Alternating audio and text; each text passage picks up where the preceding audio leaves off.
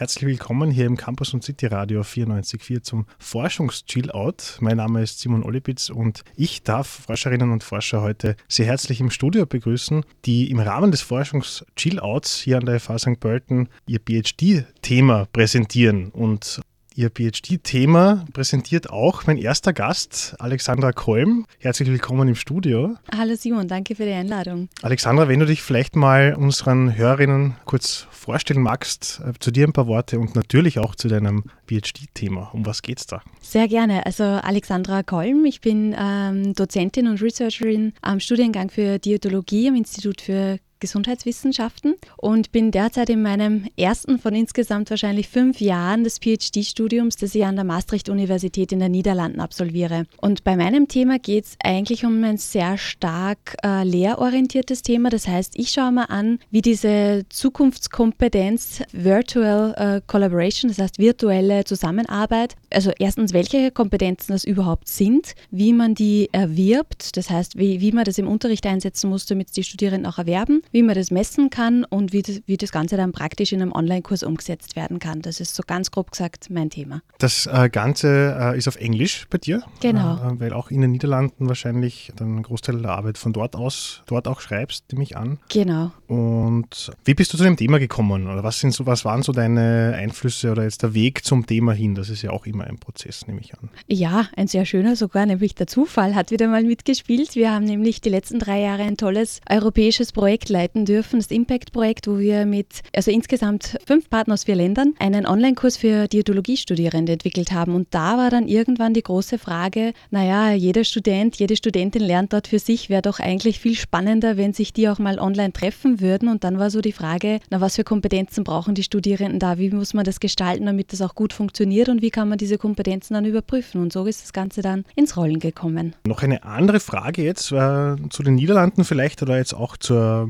zum universitären Umfeld dort, was für Unterschiede sind ja jetzt speziell auch, speziell auch im Hinblick auf Diätologie mhm. aufgefallen zwischen Österreich und den Niederlanden oder zwischen St. Pölten und Maastricht, glaube ich, hast du gesagt? Ja, ja, genau. Also ich bin dort nicht am Diätologiestudiengang, sondern an der School of Health Professions Education. Also es geht um Gesundheitsdidaktik. Und das äh, Konzept dort ist, äh, unterscheidet sich vielleicht von manch anderen PhD-Studien insofern, dass es vor allem auf Fernstudium läuft. Also Fernstudium nicht im Sinne, dass ich dort Online-Kurse absolviere, sondern Fernstudium ins, insofern, dass ich, ein, dass ich vier Forschungsprojekte designe, die umsetze, die evaluiere und publiziere. Und wenn ich meine vier Publikationen geschafft habe, und da habe ich alle sechs Wochen ähm, eineinhalb Stunden Skype-Konferenz mit meinen zwei Supervisoren, dann äh, habe ich eigentlich so meinen PhD geschafft. Äh, Defensio gibt es dann noch in Maastricht, aber dann ist so der Kern, der Kern erfüllt. Ja, ich wünsche dir äh, noch viel Erfolg bei deiner Forschungsarbeit und Danke, Simon. Ja, heute einen schönen Nachmittag im Rahmen des Forschungs-Chill-Outs und ähm, ja, darfst dir gerne noch ein Lied wünschen von mir. Äh, wenn dir da spontan was einfällt, äh, erfülle ich das natürlich gerne jetzt im Hinblick auf einen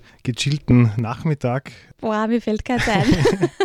okay, naja. Aber danke dir. Dann äh, lassen wir den Zufall hier auch mal äh, ein bisschen wirken ja, das und ist gut. Äh, bis bald. Und bis bald, Simon. Danke Gute. dir. Schönen Nachmittag. Tschüss. Das Forschungsziel-Out hier an der FH St. Pölten. Forscherinnen stellen ihre Arbeit, ihre PhD-Arbeit, ihr PhD-Thema vor. Mein nächster Gast, Kerstin Blumenstein. Hallo. Hallo. Kerstin, dein Projekt oder deine Arbeit, sozusagen das Thema deiner Arbeit, beschäftigt sich mit digitalen Medien in äh, Museen Korrekt. unter anderem. Vielleicht kannst du uns darüber ein bisschen was erzählen und auch zu deiner Arbeit als Forscherin hier an der FH.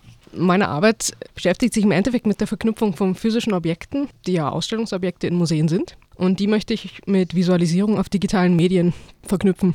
Die digitalen Medien sind in dem Fall Smartphones, klassisch, wenn ich mit dem, hat jeder bei sich, kommt ins Museum rein und kann es dann auch weiterhin da nutzen. Und aber auch in zweiter Linie Geräte, die im Museum selber sind, wie Touch-Displays, klein, groß oder auch Projektionen. Meine Dissertation ist verknüpft mit einem Forschungsprojekt hier im Haus, wo, ich, wo wir im Endeffekt seit 2017, also mittlerweile anderthalb Jahre, zwei Jahre, ja, zwei volle Jahre sind schon, dran arbeiten. Das nennt sich Meet UX, ist abgekürzt und beschäftigt sich im Endeffekt mit ja, der Integration von Multi-Device Ecologies in Museen. Das heißt, ich kann dann mit meinem Smartphone durch ein Museum gehen und mir Ausstellungsobjekte anschauen. Wenn ich das, das Handy dann, äh, Smartphone dahin halte, bekomme ich dann Infos dazu, wie so ein virtueller Museumsguide. Ja, also das ist ein Teil des Ganzen, ähm, ist auch ein Use Case in meiner Dissertation. Wir haben da eine Kooperation mit dem Stiftsmuseum in Klosterneuburg, die im März eine Ausstellung eröffnen werden, des Kaisers Neue Heiliger, wo wir im Prinzip durch das Museum verschiedene Ausstellungsstücke haben. Die ganzen Ausstellungsstücke auch in eine bestimmte Zeit eingeordnet werden können und wir anhand der Zeit eine Visualisierung auf dem Handy machen. Und ich gehe halt durch das Museum und dann verschiebt sich die Timeline immer zu dem Objekt hin, wo ich halt gerade bin. Das Ganze äh, setzen wir mit Bluetooth-Technologie um, das heißt an den Objekten sind Bluetooth-Tags und dadurch erkennen wir, wo der Besucher steht im Museum und dadurch können wir dann am Gerät anzeigen, zusätzliche Informationen oder auch, und das ist dann das Multi-Device in unserem Forschungsprojekt, ähm, interaktive Installationen, die ich dann mit dem, mit dem ich, mit denen ich mit meinem Telefon dann interagieren kann, wie zum Beispiel ein Quiz, wo ich Quizfragen auf meinem Gerät beantworten kann und auf einer großen Leinwand dann die Ergebnisse sehe. Was sind dann äh, auch Schwierigkeiten im Hinblick auf eine Visualisierung zum einen, aber auch Erfassung jetzt der Objekte? Was ist in, in der Herangehensweise deiner Arbeit speziell auch nochmal, was sind Hürden, auf die du triffst? Da gibt es zwei, die technische und der User selber. Weil wir wissen ja, meistens steht der Fehler vor dem Gerät, zumindest bei uns. Und klarerweise soll aber eigentlich die Visualisierung und unsere Applikation halt das nicht provozieren, dass der User das Problem ist. Die technische ist im Endeffekt das Bluetooth an sich, also das Erkennen, wo ich mich befinde als Besucher, das ist insofern nicht so trivial und so einfach, weil es eben doch nicht so einfach ist, tatsächlich das Bluetooth-Signal so zu bekommen, wie ich es mir vorstelle, dass ich wirklich an, einem, an einer Stelle stehe und dann wirklich sage, okay, das ist jetzt genau das. Da sind wir gerade dabei, im Endeffekt das auszuprobieren. Glücklicherweise im Museum sind die gebäudetechnischen Wände und so weiter nicht so mit Metall und durchzogen, wie sie bei modernen Bauten, wie bei uns zum Beispiel hier in der sind. Das heißt, wir haben in unserem Büro teilweise sehr starke Probleme, mit dieser Technologie zu arbeiten. Das geht im Museum wesentlich besser, ist aber auch nicht sehr einfach. Da muss sehr viel getestet werden und ausprobiert werden, wie man die Einstellung richtig macht. Und der User ist klarerweise ein großes Ziel halt, die Visualisierung überhaupt nutzbar machen, dass es für ihn auf den ersten Blick verständlich ist, was da angezeigt wird, weil gerade die Forschung im Visualisierungsbereich sehr stark aktuell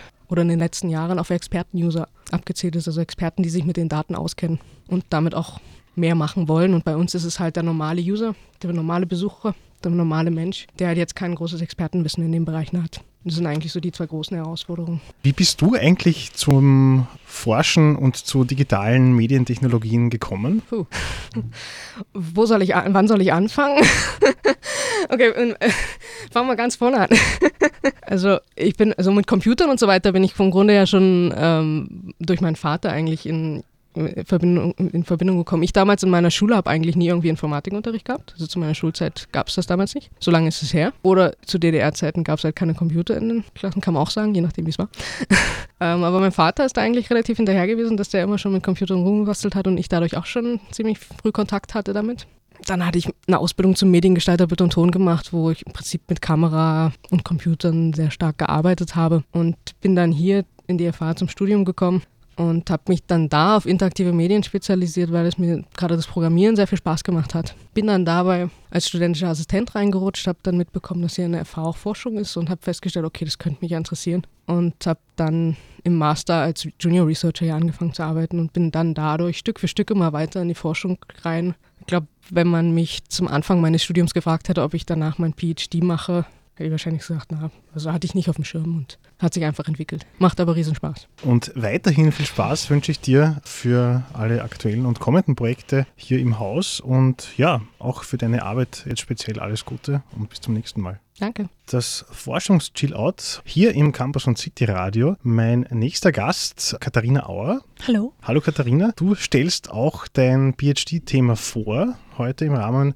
des Forschungs-Chill-Outs und das Thema lautet Subjektpositionierungen im Ankommensprozess, Einbindungsverläufe von nach Österreich geflüchteten Menschen im Kontext aktueller Migrationsbewegungen. Genau. Was hast du da konkret untersucht? Ich schaue mir konkret an, wie es Leuten geht, die nach Österreich geflüchtet sind, vor allem mit Fokus auf Personen, die 2014 bis 2016 nach Österreich gekommen sind und schaue mir an, wie sie in Österreich getan haben, was sie in Österreich erlebt haben, wie sie sich versucht versucht haben, hier ein neues Leben aufzubauen und wie das gelungen ist was Stolpersteine waren, was ihnen geholfen hat. Das ist ähm, so grundsätzlich mein Fokus und ich schaue mir das Ganze aus einer subjektiven Perspektive an, das heißt aus Perspektive von den geflüchteten Personen und auch aus Perspektive von Vertreterinnen der Ankunftsgesellschaft. Zu dir ein paar Worte. Du forschst im Department äh, Soziales, nehme ich an. Genau. Und du hast gesagt, du bist in Deutschland auch gerade für diese PhD-Arbeit.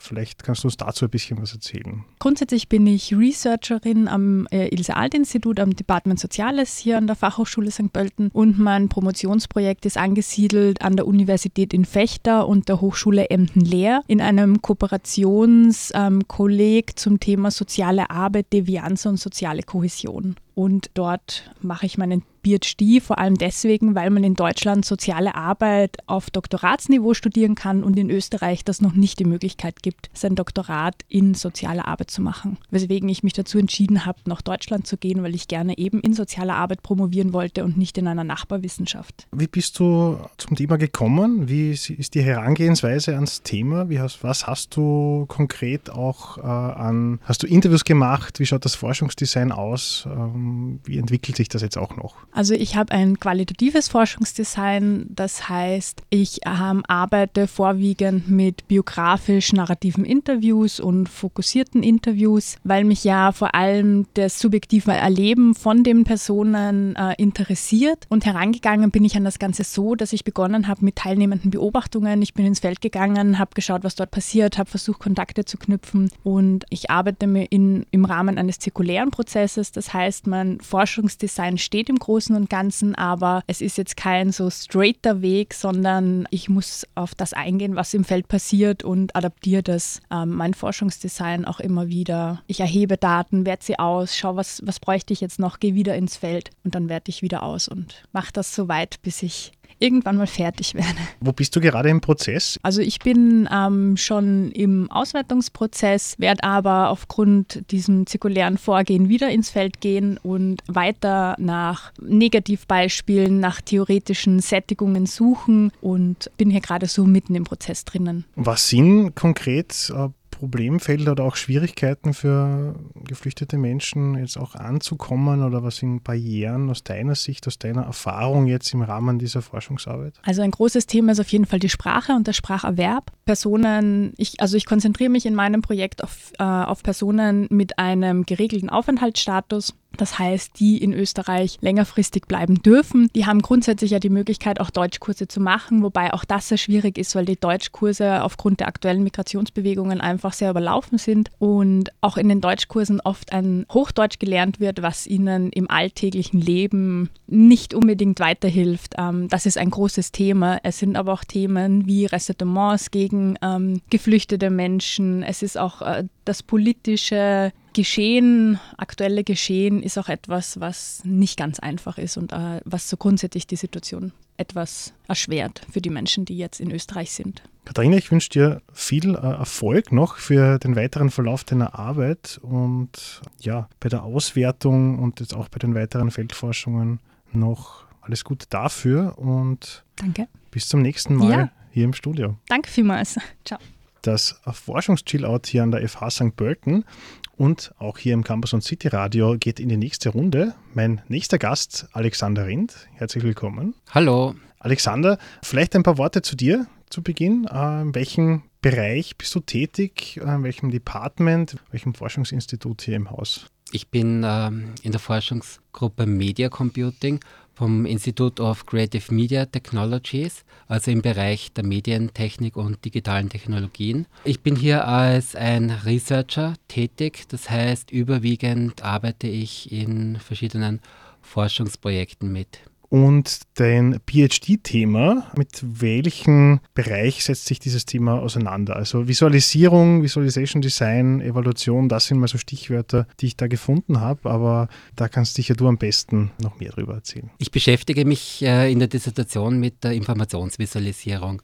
Das heißt, wir bauen hier Computerprogramme, Computersoftware, die Menschen dabei hilft, Fragen mit Hilfe von Daten zu beantworten. Dass sie zum Beispiel elektronische Krankenakten öffnen, einen Überblick darüber gewinnen und die Verläufe des Patienten bzw. die Verläufe von ganz vielen Patienten auf einmal überblicken und prognostizieren können. Und in meiner Dissertation schaue ich dann insbesondere dahin, wie man formale Kategorien von User Tasks verwenden kann, um die, um die Neuentwicklung und den Vergleich bzw. ähm, die Evaluation, ob ein neu entwickeltes Visualisierungsprogramm eine Verbesserung bringt. Das heißt, wie man diese formalen Kategorien einsetzen kann, zum Beispiel für, die, für den Vergleich oder für die Neuentwicklung von Visualisierungssoftware.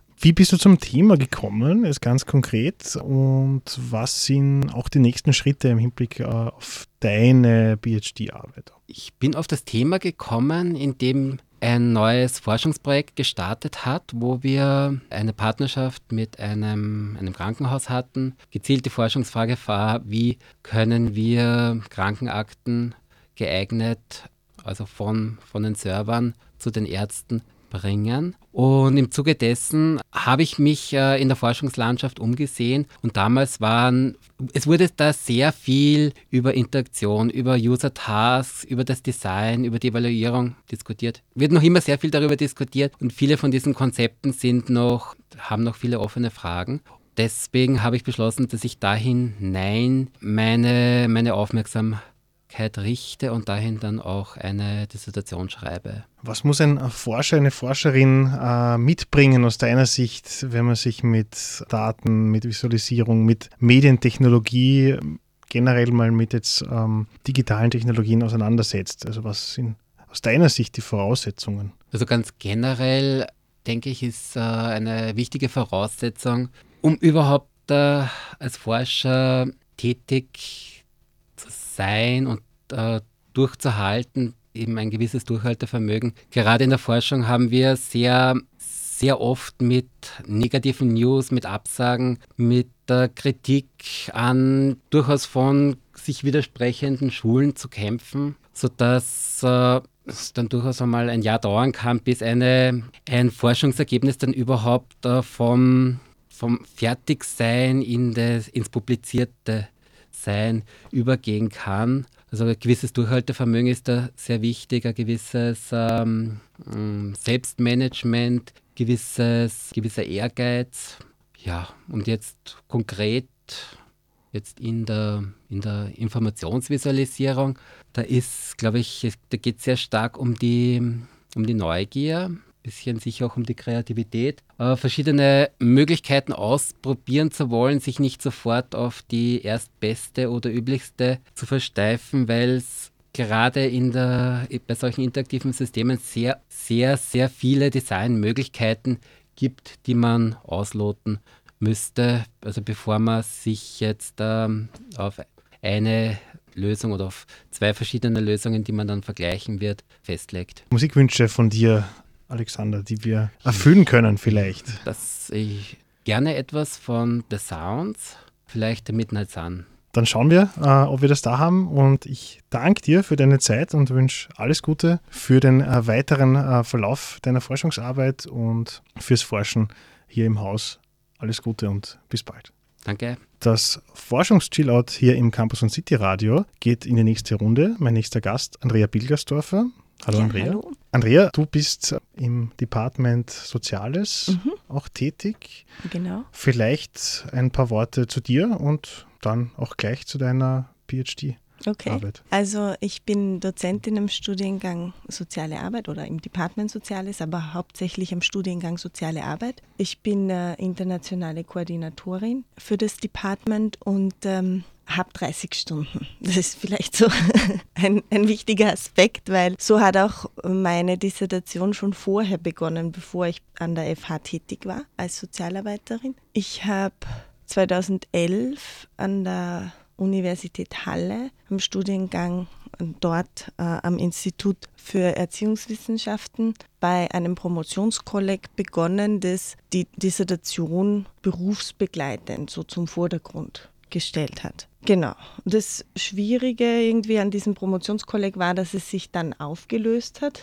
und ich seit 2013 an der, an der FH halt tätig war. was auch einen Stillstand irgendwie erwirkt hat. Und ähm, konnte dann erst wieder so richtig loslegen äh, mit meiner Bildungskarenz, weil ich da dann hauptsächlich eben Zeit hatte. Und ja. äh, um was geht es dann ganz konkret in äh, deiner Arbeit? Auch das war ein Entwicklungsprozess. Ich habe mich interessiert für, die, für das Hereinholen in die Sozialarbeits- Institutionen der Nutzerinnen und Nutzer sozialer Arbeit. Das heißt in, auf Englisch Service User Participation, das war mein Ausgangspunkt und, und da dabei, wie sich Institutionen und Organisationen durch diese User Involvement verändern. Das war der Ausgangspunkt. Geendet hat es dann mit ähm, der Reaktanz der sozialen Arbeit auf diese, diese Prozesse beziehungsweise überhaupt auf die Methode der Peer-Arbeit. Das heißt, äh, Nutzerinnen und Nutzer sozialer Arbeit werden mit oder ohne Ausbildung eingesetzt, um in diesen Einrichtungen noch tätig zu werden.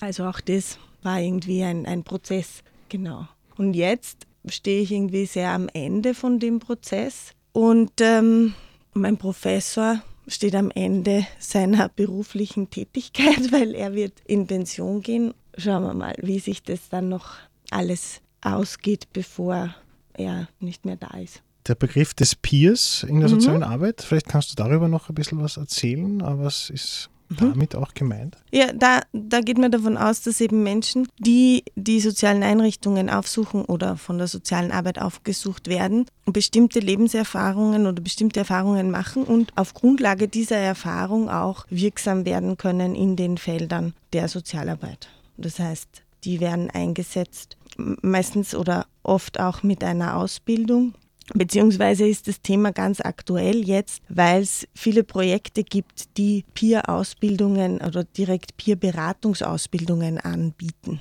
Und wir haben ja auch an der FH ein Peer-Projekt, wo Studierende als Peer-Studierende ausgebildet werden, um für andere Studierende an der FH eine Anlaufstelle zu sein, eine erste. Wie bist du zur sozialen Arbeit gekommen? Oh, das, ist schon das ist schon länger her. Ich habe ursprünglich Wirtschaft studiert und ähm, also nach zwei Semester Wirtschaftsstudium war mir klar, dass mich zwar das, das Wissen um den Menschen und so wie Marketingstrategien oder so interessiert, aber nicht in der Form. Und dann habe ich mich intensiv beschäftigt und bin zu dem Punkt gekommen, das Wissen um den Menschen für den Menschen wirksam einsetzen zu wollen und, und auch irgendwie den, den Menschenrechtsaspekt hereinholen zu wollen. Und das hat mich dann eigentlich zur sozialen Arbeit geführt. Genau. Und ich habe noch die Sozak gemacht und erst dann die Nachgraduierung an der Fachhochschule hat mich dann zum zu einem internationalen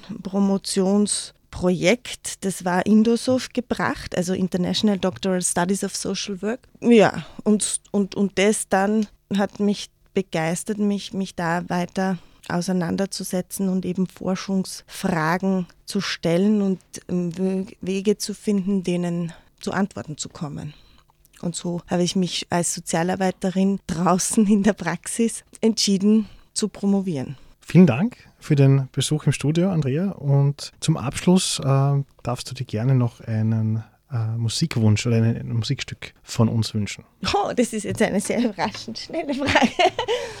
Was nehmen wir? Wir nehmen vielleicht The Winner Takes It All. Sehr gerne. danke. Alles Gute für den weiteren Verlauf deiner Arbeit und bis zum nächsten Mal. Gut, danke schön zurück hier beim Forschungs-Chill-Out im Campus und City Radio St. Pölten. Mein Name ist Simon und ich darf hier im Studio Forscherinnen, Forscher äh, der FH St. Pölten begrüßen, die nicht nur im Rahmen des Forschungs-Chill-Outs an der FH, sondern auch hier im Campus und City Radio ihre Arbeiten vorstellen. Mein nächster Gast, Christina Stoiber. Hallo. Christina, äh, dein Thema lautet Visualization Onboarding. Mhm.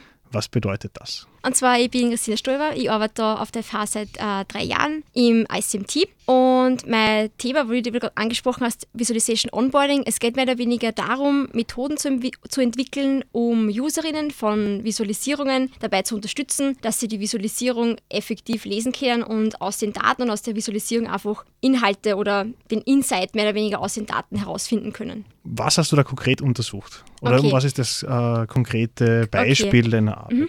Also konkret ist es so, wir haben ähm, ein Visualisierungstool entwickelt in den Zuge ein- eines Forschungsprojekts, äh, wo wir Datenjournalistinnen dabei unterstützen, die großen Mengen an Daten, die sie immer, äh, mit denen sie arbeiten müssen, mehr oder weniger auch visuell zu explorieren. Und da ist uns durch die Studien, die wir da gemacht haben mit Datenjournalisten, einfach sind wir draufgekommen, dass die, das Lesen oder das Verständnis der Visualisierung oft mal ein, ein Problem darstellt, also eine Hürde für sie ist. Und daher ist eigentlich ähm, das Ziel oder die Idee entstanden, dass wir sie in, in, in irgendeiner Art und Weise unterstützen. Manche Anbieter von so, von so Visualisierungstools bieten Trainings an, also da muss man direkt hinfahren und bei den Datenjournalisten ist aber das Problem, dass sie einfach extrem unter Zeitdruck sind. Also sie kriegen Datensatz und sie müssen innerhalb von kürzester Zeit die Story mehr oder weniger finden. Und deswegen war die Idee, dass wir ein interaktives System entwickeln, das die User mehr oder weniger unterstützt beim Lernen. Und da haben wir eben ein Prototyp entwickelt und die Idee wäre jetzt äh, für diesen Prototypen eben solche Onboarding-Konzepte zu entwickeln. Das könnten zum Beispiel sein irgendwelche Game-based Geschichten oder irgendwie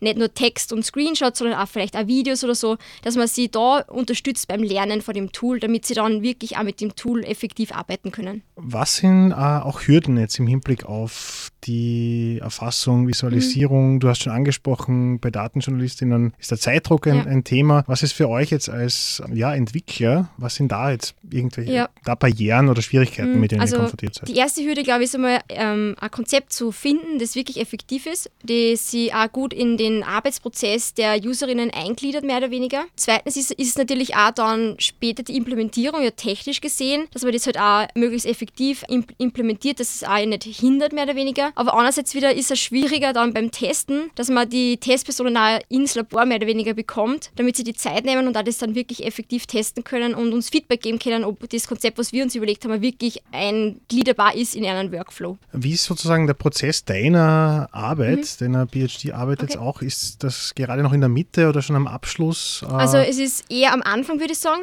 Also ich bin jetzt, ich mache das auf der TUI Wien und da muss man das Proposal reicht man nicht nur ein, sondern man muss das sie äh, einer Proficiency Evaluation unterziehen, mehr oder weniger. Das ist eine Präsentation von einer, einer Kommission und da präsentiert man mehr oder weniger mal das Thema, man kriegt sofort Feedback dazu und erst dann ist mehr oder weniger das Thema abgeschlossen. Also ich bin jetzt gerade in der Phase, dass ich jetzt dann nächste Woche hoffentlich mein Proposal einreiche. Thematisch gesehen habe ich schon gestartet, also ich habe jetzt da schon einen systematischen Literature Review gemacht, dass ich geschaut habe, okay, was gibt es in dem Bereich in der Visualisierung? Bin jetzt da gerade dabei, eben Definitionen zu definieren, auch meine Suche nicht nur auf wissenschaftliche Arbeiten zu einzugrenzen, sondern halt auch kommerzielle Tools ähm, zu analysieren, wie die das gemacht haben. Also wie zum Beispiel das große Tool Tableau hilft, also wie hilft Tableau an, an neuen Nutzer dabei, das Tool kennenzulernen und zu, zu lernen im Allgemeinen. Und ja, und dann hoffe ich, dass es bald gut weitergeht, dass ich dann eben bald zu die Konzepte komme, dass ich die entwickeln kann und dann halt auch gleich mit den Usern testen kann. Und was dich sozusagen am, am Thema Daten jetzt mal generell Mhm. fasziniert und äh, warum ist es gerade dieses Thema auch geworden? Du Okay. hast schon angesprochen, Forschungsprojekt, Ja. in dem du schon mitgearbeitet hast, aber was, wo kommt sozusagen auch die, äh, ja, das Interesse an Mhm. Daten und Technologien jetzt auch Okay. äh, her? Und Ja, okay. Also ich habe da an der Fachhochschule Medientechnik studiert und im Master habe ich dann als studentische Assistentin gearbeitet in der Medi- Media Computing Research Group und da bin ich schon ein bisschen in Kontakt gekommen eben. Dann ähm, haben wir auch, äh, verschiedene Projekte, wo es eigentlich immer um Daten gegangen ist. Also Daten sind einfach überall und habe dann auch bei meiner Diplomarbeit Datenvisualisierungsthema mehr oder weniger bearbeitet und so ist irgendwie die Liebe und die Interesse zu dem Thema gekommen. Und auch durch das hat sich das eigentlich entwi- entwickelt, auch, dass ich jetzt das Thema auch für meine Dissertation ausgewählt habe. Gibt es einen Musikwunsch, den wir für dich äh, und deine Arbeit spielen dürfen? Hm, ist eine gute Frage. Irgendwas, äh, was Fröhliches vielleicht am Nachmittag, ich habe keine Ahnung.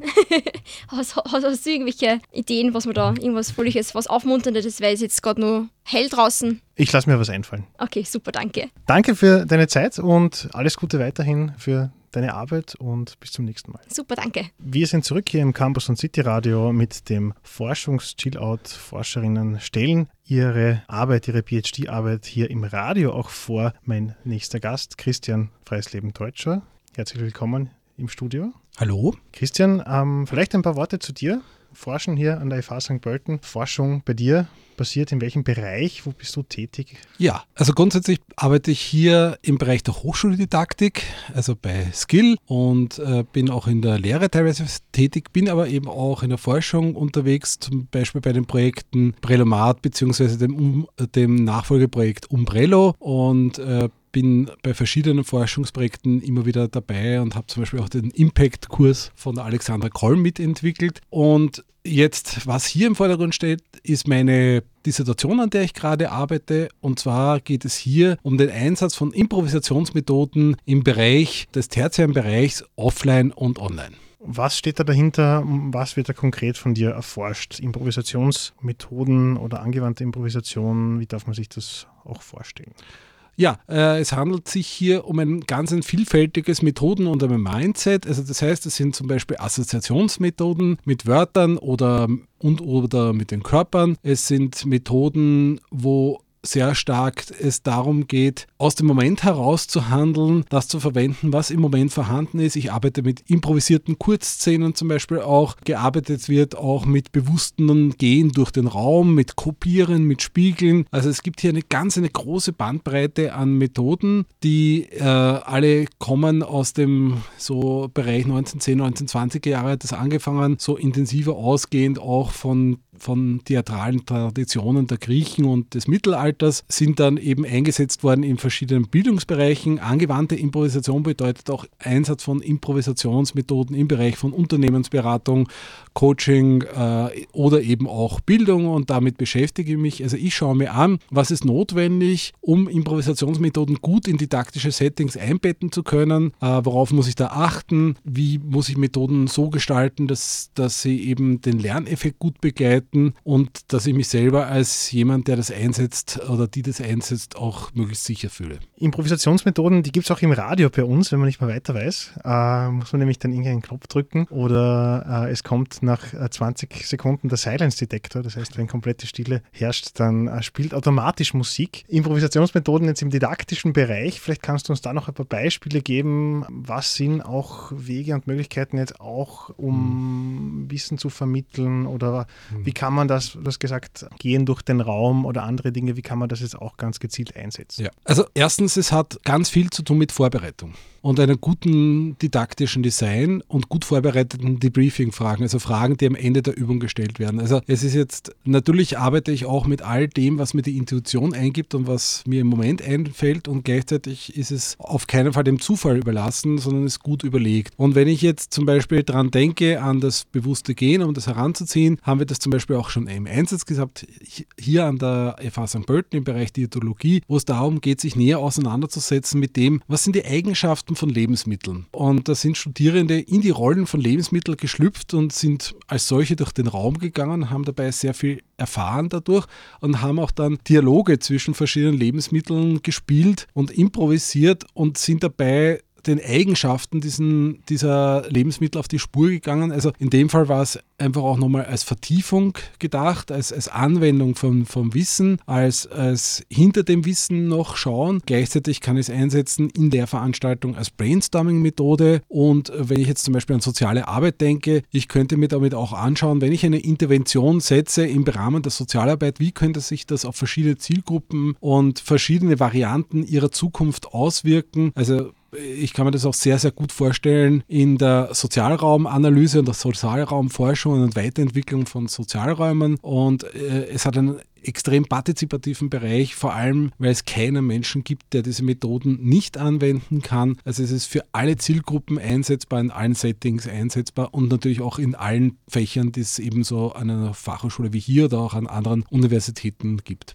Wie sieht das online aus? Ja, das Allermeiste kann ich auch online machen. Also ich arbeite hier besonders stark mit einer Forschenden aus Südafrika zusammen, der Pedro Janse van Viere. Wir machen miteinander Sachen, wo wir eben Methoden einsetzen wie Assoziationsmethoden, aber eben auch körperliche Methoden in einem Online-Setting, wo alle mit Mikrofon und mit Audio dabei sind. Und alle sind dann jeder und jedes mit seinem eigenen Device in einem virtuellen Raum und da wird dann zum Beispiel eine Übung gemacht, wo jemand eine Bewegung macht und alle anderen vergrößern diese Bewegung, um zum Beispiel Aspekte der Reise auf dem Weg zu, zum eigenen PhD sichtbar zu machen und Problemen, die da auftauchen oder Hoffnungen oder Ängste. Und gleichzeitig kann ich eben auch dort eben mit Wortassoziationsmethoden wieder Wissen generieren, Wissen vertiefen, Wissen anwenden. Und äh, was dort auch zum Einsatz kommen kann, sind zeichnerische Methoden. Also zum Beispiel, ich zeichne etwas, jemand anderer zeichnet weiter Also da gibt es online sehr, sehr viele Möglichkeiten und bringt dort auch eine ganz eine eigene Qualität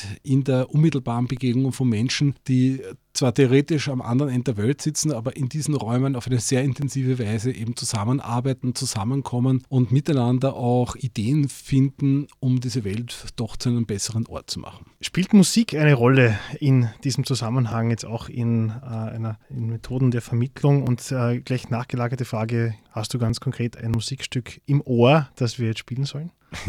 Musik spielt unbedingt eine Rolle, weil eine, eine Ausdrucksform sind Töne in jeder Farbe, Form und, und, Größe und natürlich auch improvisierte Lieder. Also zum Beispiel den Inhalt einer Lehrveranstaltung oder das von einer Session, die gerade war, in einen improvisierten Song zusammenzufassen. Das könnte eine, eine ganz eine spannende Herangehensweise sein und natürlich auch jetzt zu einem zu einem Lied, was es gibt, sich zu bewegen und dadurch verschiedenen Aspekten eines Inhalts auf die Spur zu gehen, kann, kann sehr spannend sein. Und selbstverständlich angesichts dessen, dass ich mit meiner fantastischen Band MP4 Live bei der Eröffnung der Next Comic im März spielen werde und wir dort Nick Cave ähm, spielen werden, wozu der Reinhard Geis live malt, wünsche ich mir selbstverständlich das absolute Lieblings Lieblingslied, das gleichzeitig auch eine Hommage an meine allerliebste ist, Into My Arms von Nick Cave. Danke für den Besuch im Studio und sehr gerne. Bis zum nächsten Mal.